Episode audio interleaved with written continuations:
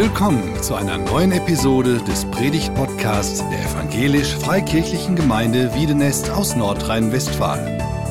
Wir sind davon überzeugt, dass Gott durch Predigten redet. Wir wünschen viel Inspiration beim Hören.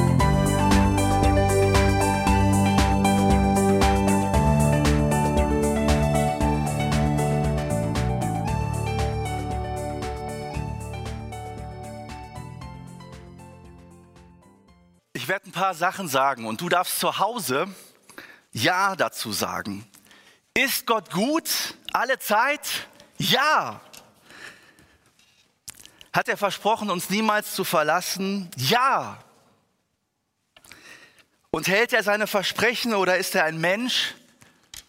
Ja, er hält seine Versprechen. Und er ist kein Mensch, sondern er ist Gott selbst.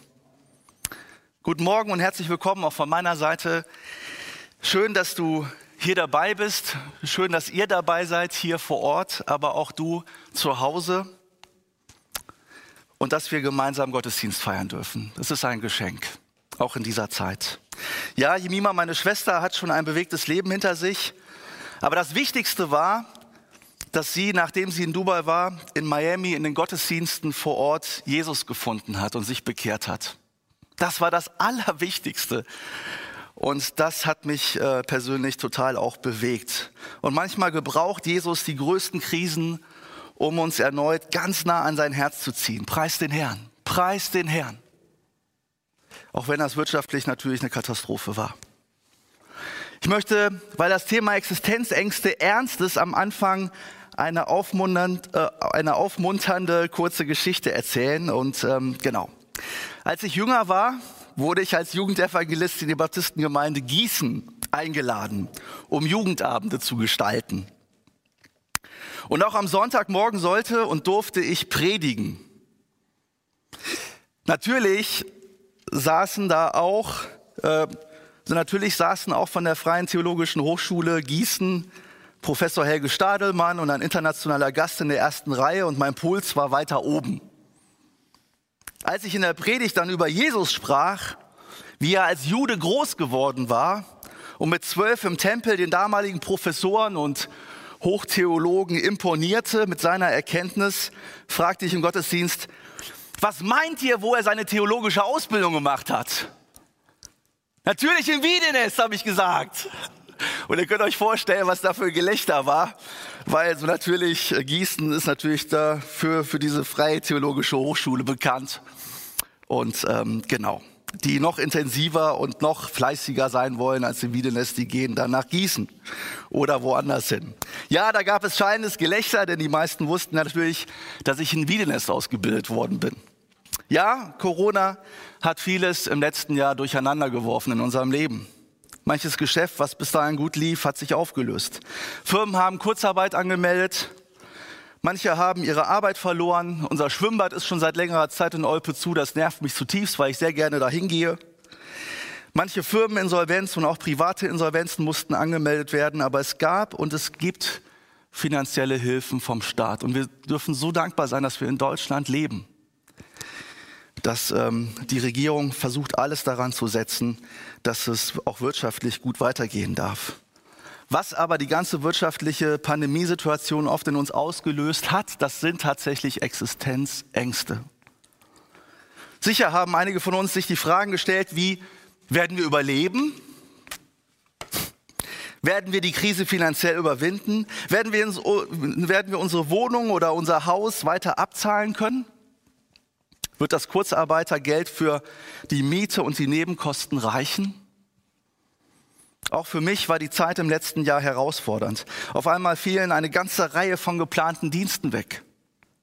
Der Druck für mich als Familienvater und Ehemann stieg und die Frage war, wie geht es weiter? Kommen wir finanziell durch? Kommt unser Missionswerk, bei dem ich arbeite, die IAM in Hagen, kommen wir durch? Und da machte sich Wut und Unverständnis in mir breit über manche Maßnahmen und Einschränkungen, die sich für mich zum Teil widersprachen oder zu spät kamen. In dieser Zeit wandte ich mich immer wieder an Jesus und er erinnerte mich daran, wie er uns in der Vergangenheit schon so viele Male geholfen hatte. Er erinnerte mich daran, dass wir einen Freundeskreis haben. Und ich bin so dankbar dafür, dass wir Menschen kennen, die für uns beten, die uns unterstützen. Und dass wir sogar eine sendende Gemeinde, die FEG in Kandern haben, die hinter uns steht. Das gab mir Trost und Hoffnung. Und mir wurde tatsächlich auch klar, wie viele Menschen in Deutschland, aber auch in anderen Teilen der Erde noch viel extremer unter der Situation litten als ich. Und das machte mich demütig und dankbar. Ich begann zwei Podcasts aufzunehmen. Das ist so eine Art Homepage, wo man dann äh, Audiodateien sich anhören kann und einen YouTube-Kanal zu starten. Ähm, ich begann gutes Desinfektionsmittel zu mischen, mit einem evangelistischen Text und Bibelvers zu verschenken. Das sieht so aus. Und ähm, Ihr werdet die Möglichkeit haben, auch die gegen Spende zu bekommen für 1,20 Euro. Das wäre super, wenn ihr die geben könnt. Und ihr könnt sie weiter verschenken. Ich habe noch kein evangelistisches Hilfsmittel oder Werkzeug erlebt, ähm, wo ich überhaupt keine negative äh, Resonanz hatte. Also es ist echt fantastisch und ich würde euch empfehlen, nur ganz kurz als Exkurs, ihr holt euch alle so ein Desinfektionsmittel ab hier im Gemeindebüro im Laufe der Woche oder nach dem Gottesdienst und gebt eine Spende. Die ersten fünf, die kommen, kriegen auch eins geschenkt. Ähm, und vielleicht macht ihr hier eine Desinfektionstankstelle, wo dann die Leute, äh, auch hier in der Gegend, die Jesus noch nicht kennen, kostenlos das vielleicht auftanken können. Einfach nur als Tipp, als Vorschlag. Könnt ihr ja mit der Gemeindeleitung mal besprechen. Und dadurch, durch dieses Desinfektionsmittel bekam ich noch mehr Kontakt zu meinen Nachbarn. Und auch andere Geschwister unserer und anderer Gemeinden ließen sich von der Idee anstecken und verschenken das Desinfektionsmittel und kamen mit Menschen ins Gespräch über Jesus. Also es ist wirklich ein ganz tolles evangelistisches Tool. Der erste Gedanke, den ich mit uns teilen möchte, heißt, Existenzängste können unser Vertrauen in Jesus Christus erschüttern. Existenzängste können unser Vertrauen in Jesus Christus erschüttern. Wir fragen uns, und wir dürfen uns das auch fragen, wir dürfen auch Zweifel haben. Wir fragen uns, hat Gott noch alles unter Kontrolle? Sieht er uns? Sieht er mich? Oder hat er uns vergessen? Im Alten Testament gibt es eine Frau, die in eine existenzbedrohliche Lage kommt. Ihre Herrin bekommt einfach keine Kinder. Und sie selbst ist ihre Sklavin. Eines Tages schickt ihre Herrin sie zu ihrem Ehemann, um ihn zu heiraten und einen Erben mit ihm zu zeugen für ihre Herrin. Von wem rede ich? Ja, genau, ich rede von Hagar. Es geht um Abraham, Sarah und Hagar, aber heute geht es hauptsächlich um Hagar und Ismael. Sarah verlor die Geduld, um auf Gottes Zusage zu warten, der Abraham versprochen hatte, Nachkommen wie die Sterne am Himmel zu bekommen. Natürlich, Abraham war mit 85 und Sarah mit 75 schon hochbetagt. Da bekommt man in der Regel auch keine Kinder mehr. Somit schickte sie ihre Sklavin zu Abraham und tatsächlich, sie wurde schwanger. Danach hing aber der Haussegen schief, weil Hagar nun auf Sarah herabsah. Sie hielt sich jetzt für was Besseres. Rechtmäßig war es zu damaliger Zeit üblich und auch möglich, dass eine Sklavin für ihre Herrin ein Kind zur Welt bringt, quasi als Leihmutter. Und auch heute gibt es Leihmütter. Die kann man bezahlen und dann tragen die das eigene Kind für einen aus. Und das wertete Hagar natürlich als Frau enorm auf, dass sie als Sklavin jetzt diesen Sohn, diesen Nachkommen, der so gesehnt äh, den sich Abraham und Sarah so gewünscht haben, dann auch ausgetragen hat. Und Hagar dachte, sie könnte jetzt auf Sarah herabsehen. Das war aber natürlich nicht richtig und sehr schwierig für Sarah, die sehr darunter litt, kein Kind bekommen zu haben.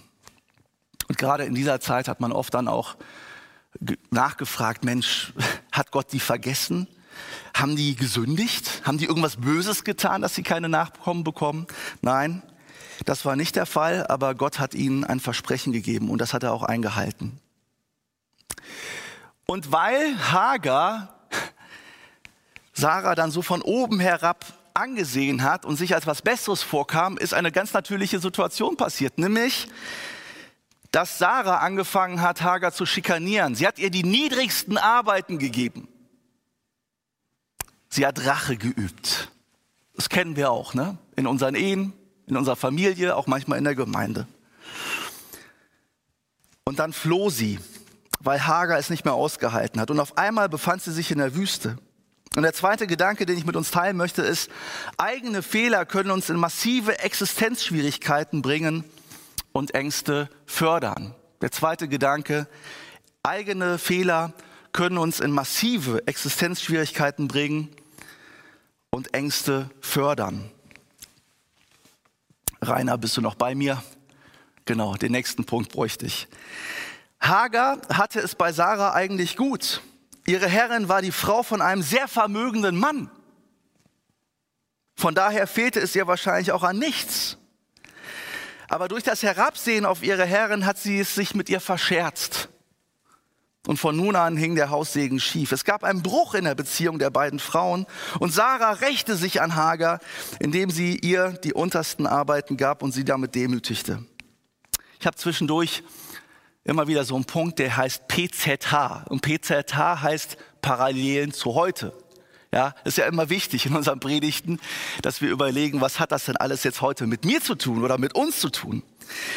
PZH, Parallelen zu heute, kennst du das auch, dass wir, dass auch wir fromme, gläubige Menschen es anderen Menschen echt schwer machen können?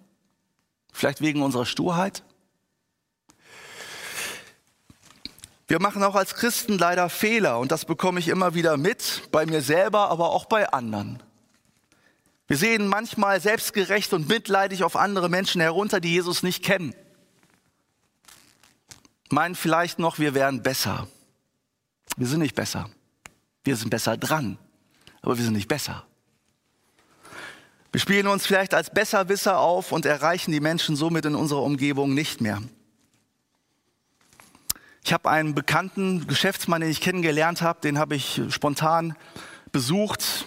Ähm, die Geschichte ist jetzt zu lang, die zu erzählen. Auf jeden Fall habe ich dem spontan beim Geschäftsumzug, beim Firmenumzug geholfen in Darmstadt.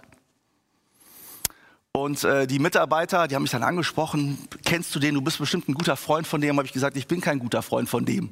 Ja, warum bist du denn dann hier? Ja, ich bin Bekannter von dem. Ja, weil ich einfach den, weil ich euch sehen wollte und mithelfen wollte. Und dann sagten die immer wieder, boah, du bist wie ein Engel für uns. Wir waren schon so demotiviert und jetzt bist du einfach gekommen und hast uns geholfen. Und da war eine Mitarbeiterin dabei, die erzählte mir, dass eine frühere Arbeitskollegin von ihr, die zu einer Freikirche gehörte, immer wieder beim Chef saß und über andere schlecht redete. Ich entschuldigte mich stellvertretend für das, äh, Verhalten dieser Schwester im Herrn. Und das können wir tun. Wir können uns entschuldigen, stellvertretend. Und ich sagte, na ja, jetzt hast du ja auf jeden Fall eine gute Erfahrung mit deinem Christen gemacht, oder? Wenn wir Menschen, die Jesus nicht kennen, nicht auf gleicher Augenhöhe begegnen und mit Respekt begegnen, dann werden sie das Evangelium von Jesus nur schwer annehmen können. Unsere Haltung spielt eine wichtige Rolle und wir können auch von anderen Menschen was lernen, die Jesus noch nicht kennen. Wir können auch von anderen Menschen lernen, die andere Religionen haben. Damit meine ich nicht, dass ich das alles super finde oder jetzt auch, keine Ahnung, Moslem, Buddhist oder Hinduist werde. Ja, von Muslimen kann man zum Beispiel lernen, wie sehr sie das Wort Gottes schätzen, dass sie es immer an die höchste Stelle hinlegen im Haushalt und so weiter. Und deswegen haben manche Muslime, die ich auch zum Gottesdienst eingeladen habe, große Probleme, wenn die Bibel im Dreck irgendwo auf dem Boden liegt. Da kriegen die fast eine Krise. Zurück zu Hagar. In der Wüste und als Frau alleine war Hagar ziemlich aufgeschmissen. Ohne einen Mann, der sie beschützt auf dem Weg nach Schur. Zumindest hatte sie einen Plan, als sie geflohen ist von ihrer Herrin Sarah. Aber schon hier beim ersten Mal in der Wüste erlebte Hagar eine nicht einfache Zeit. Sie hatte ihren Sohn, der rechtlich Sarah und Abraham gehörte, zurückgelassen. Und für jede Frau ist das eine Katastrophe. Ja, ich möchte jetzt nicht zu sehr politisch einsteigen, was da alles in den USA immer wieder läuft, wie Kinder und Eltern getrennt werden. Das ist eine Katastrophe. Das ist wirklich für Eltern und Kinder die Hölle auf Erden. Aber Gott ist da und spricht durch den Engel des Herrn zu ihr. Und das ist was Besonderes. Gott ist da und spricht durch den Engel des Herrn zu ihr. Und somit kommen wir zum dritten Gedanken. Eigene Fehler halten Gott nicht davon ab, uns wieder an den richtigen Weg zu erinnern. Eigene Fehler halten Gott nicht davon ab, uns wieder an den richtigen Weg zu erinnern. Gerade in existenziellen Schwierigkeiten möchte und kann uns Jesus Christus begegnen, weil wir merken, wir haben nichts mehr in der Hand. Wir können uns nicht auf unsere Kraft, auf unsere Intelligenz, auf unseren Reichtum verlassen, so wie meine Schwester Jemima. Auf einmal war alles weg. Und dann ist die Frage, wer bist du? Und was hast du? Und was macht dich aus?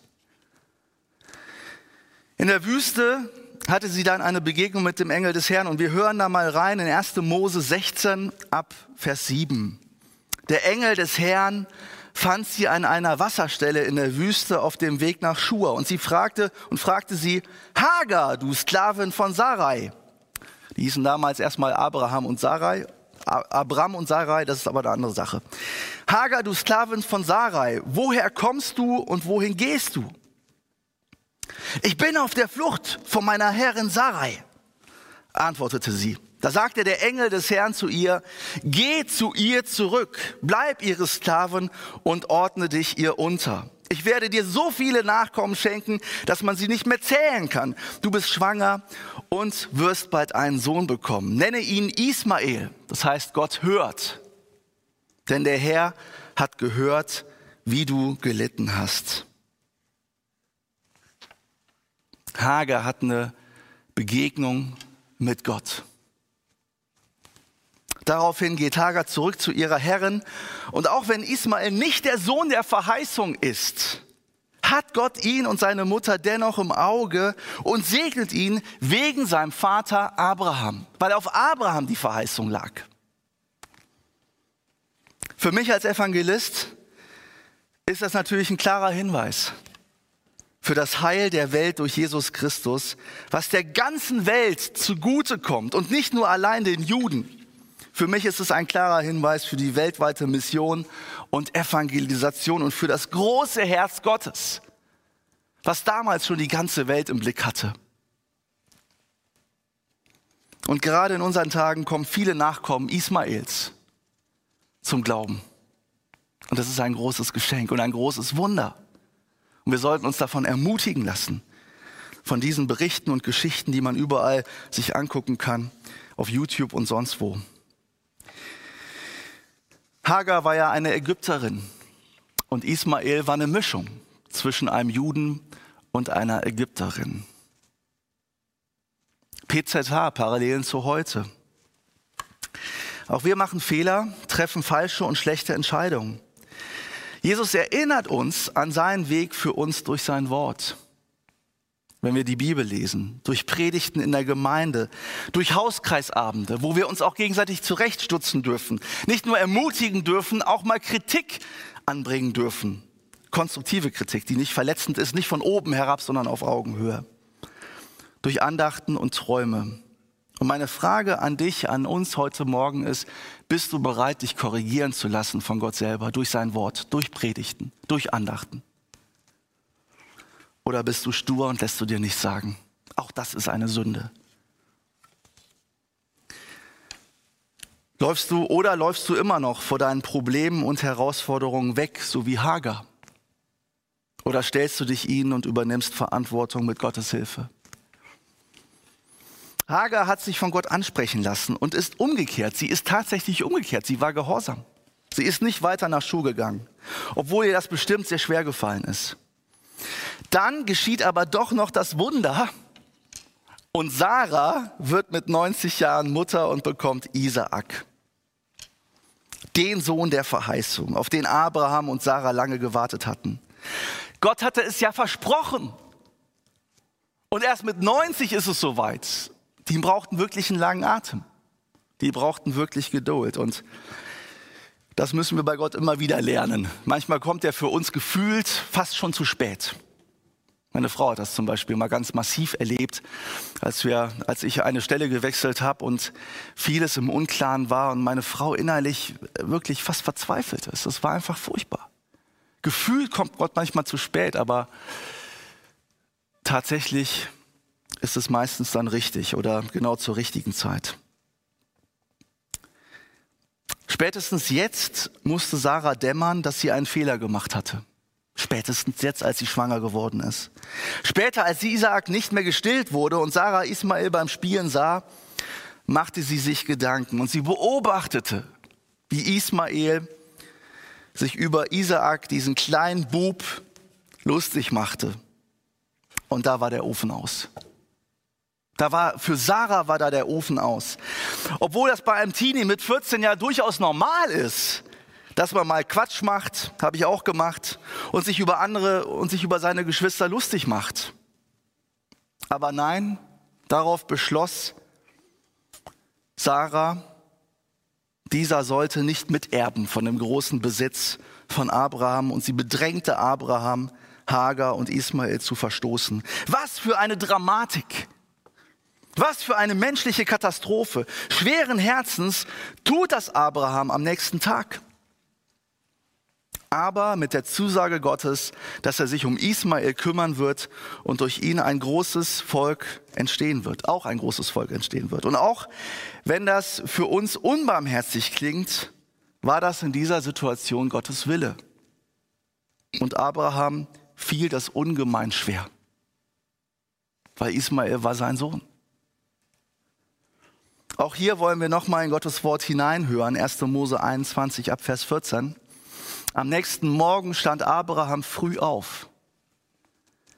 Er holte etwas zu essen und einen Ledersack voll Wasser, hängte Hagar alles über die Schulter und schickte sie mit ihrem Sohn weg. Hagar irrte ziellos in der Wüste von Beersheba umher. Bald ging ihnen das Wasser aus. Da ließ sie den Jungen unter einem Strauch zurück in manchen Übersetzungen heißt es sogar, sie schmiss ihn unter einen Strauch. Der Junge war ja schon 14. Ja, der konnte irgendwann nicht mehr gehen, hat sie ihn sogar getragen und irgendwann schmeißt sie ihn oder legt sie ihn unter einen Strauch und setzte sich etwa 100 Meter davon entfernt auf die Erde. Ich kann nicht mit ansehen, wie mein Kind stirbt, sagt sie. Deswegen geht sie weiter weg, um das Geschrei und die Not nicht mehr mitzubekommen. Was für eine herzzerreißende Situation menschlich gesehen. Hagar war hier in einer aussichtslosen und lebensbedrohlichen und existenzbedrohlichen Lage, obwohl sie im groben in dem Moment nichts dafür konnte. Klar hat sie früher auf Hagar herabgesehen, aber in dem Moment konnte sie nichts dafür. Ihr Sohn hatte sich ein bisschen lustig gemacht über den kleinen Isaak. Und in einer Wüste kann man in der Regel nicht länger als einen Tag ohne Wasser überleben. Ich glaube, sie erlebte eine massive, existenzbedrohliche Situation. Von jetzt auf gleich fiel ihre ganze Hoffnung für die Zukunft zusammen. Ich weiß nicht, ob Abraham ihr das schon am Abend davor gesagt hat. Wahrscheinlich nicht. Das sagt der Text nicht. Am Morgen stand er früh auf, gab ihr was zu essen und zu trinken und er verstoß sie. Er hat sie verstoßen in dem Moment. Was für eine dramatische Situation. Von jetzt auf gleich fiel ihre ganze Hoffnung für die Zukunft zusammen. Ihr Sohn würde nichts erben. Sie verlor ihren Rentenanspruch in der wohlhabenden Sippe von Abraham, in dem es wahrscheinlich jedem sehr gut ging.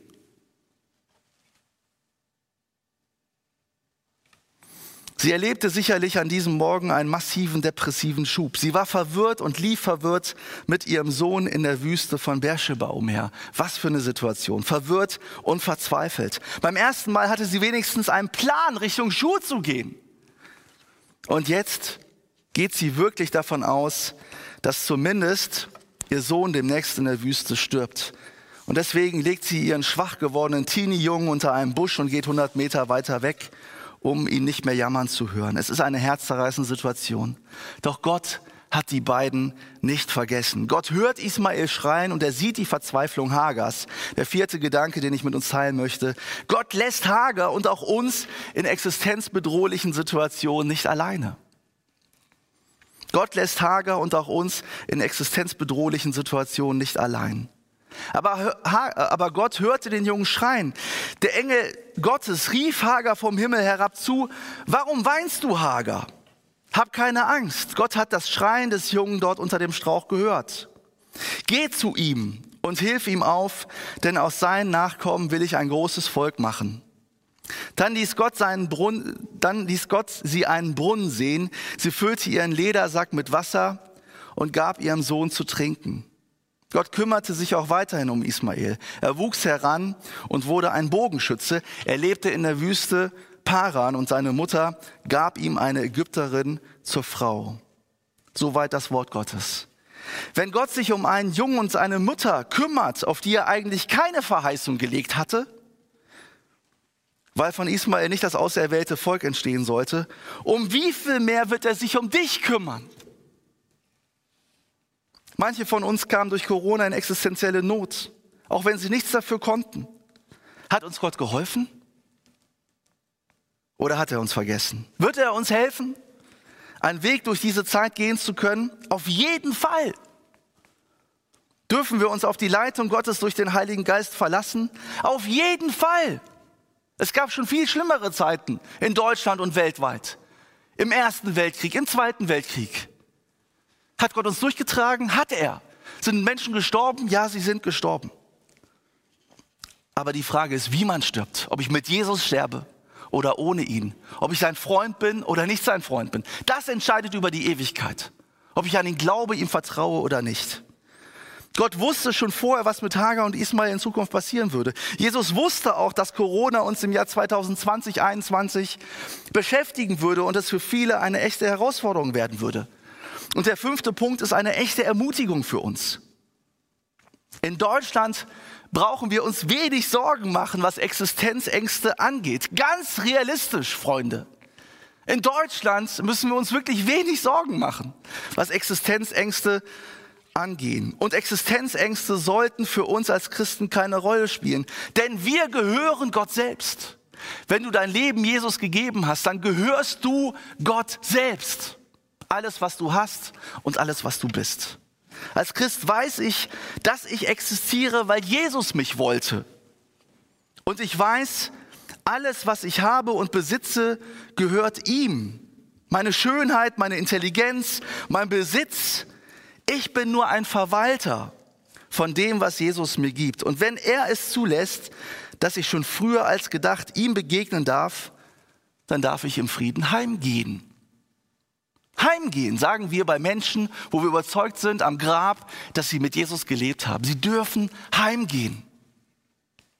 Und das ist ein guter Ort, bei Jesus zu sein und zu Jesus zu kommen und ihn von Angesicht zu Angesicht sehen zu dürfen. In Deutschland brauchen wir uns wenig Sorgen machen, was Existenzängste angeht. Die Privatinsolvenz wurde von sieben auf drei Jahre verkürzt, wo man nicht noch zusätzlich Schulden machen darf.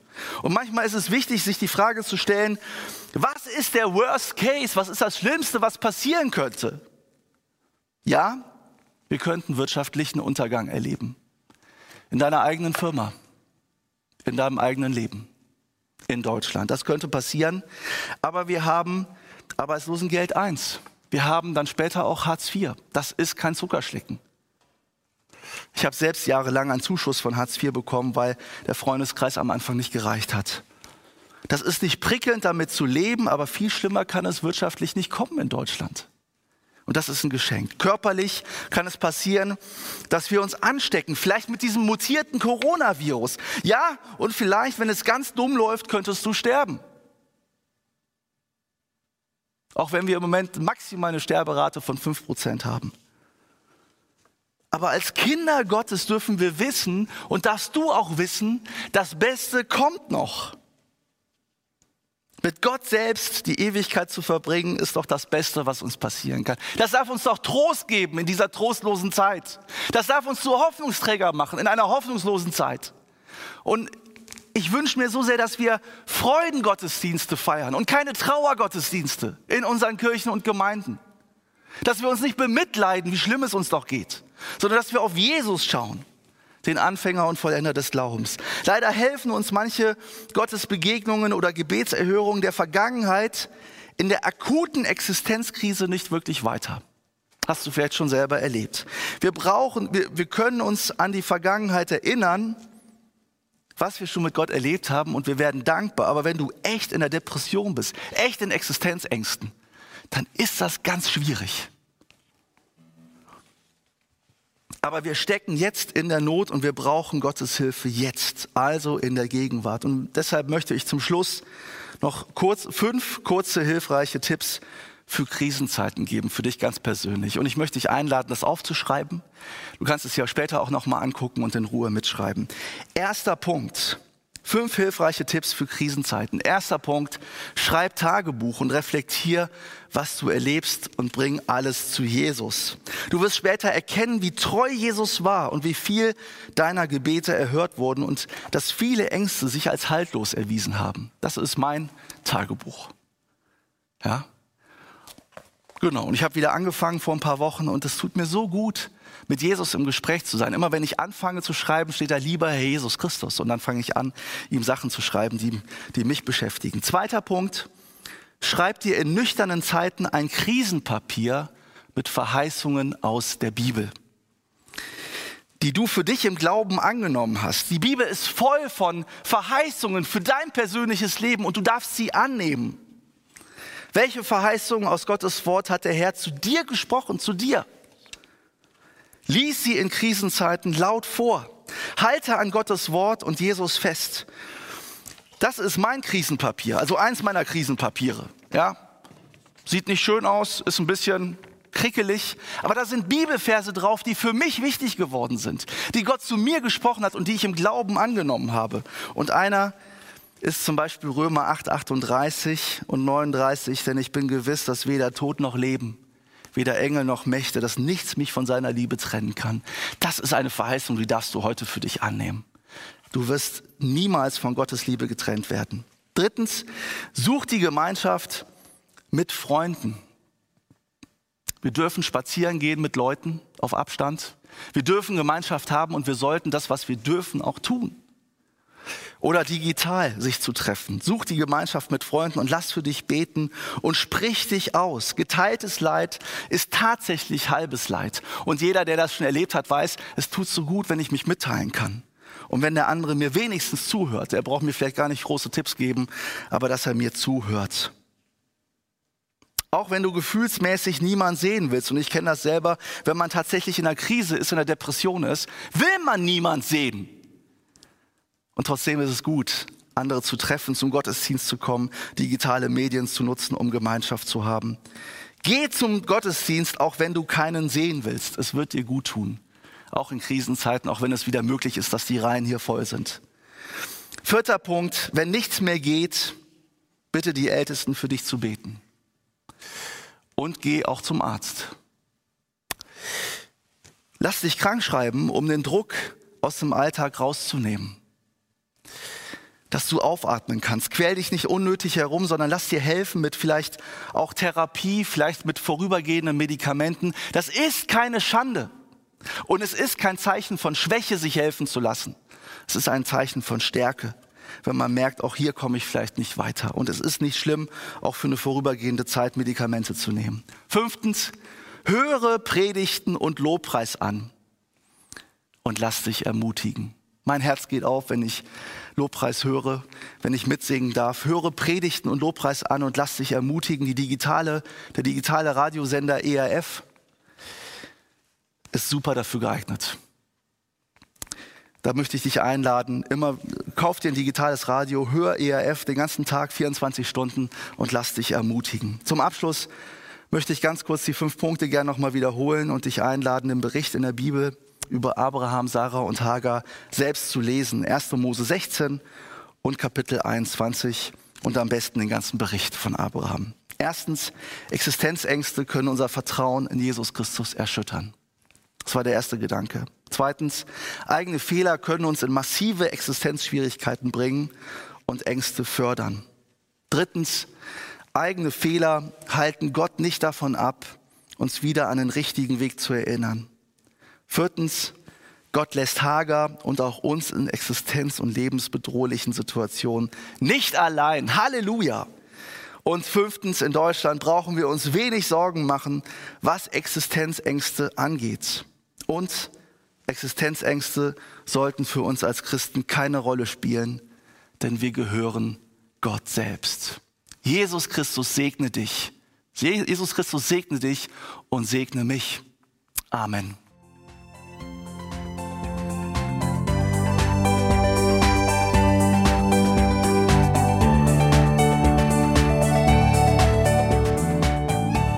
Sie hörten einen Predigt-Podcast der EFG Wiedenest. Weitere Predigten, Informationen zu Jesus Christus und zu unserer Gemeinde gibt es unter www.efg-wiedenest.de.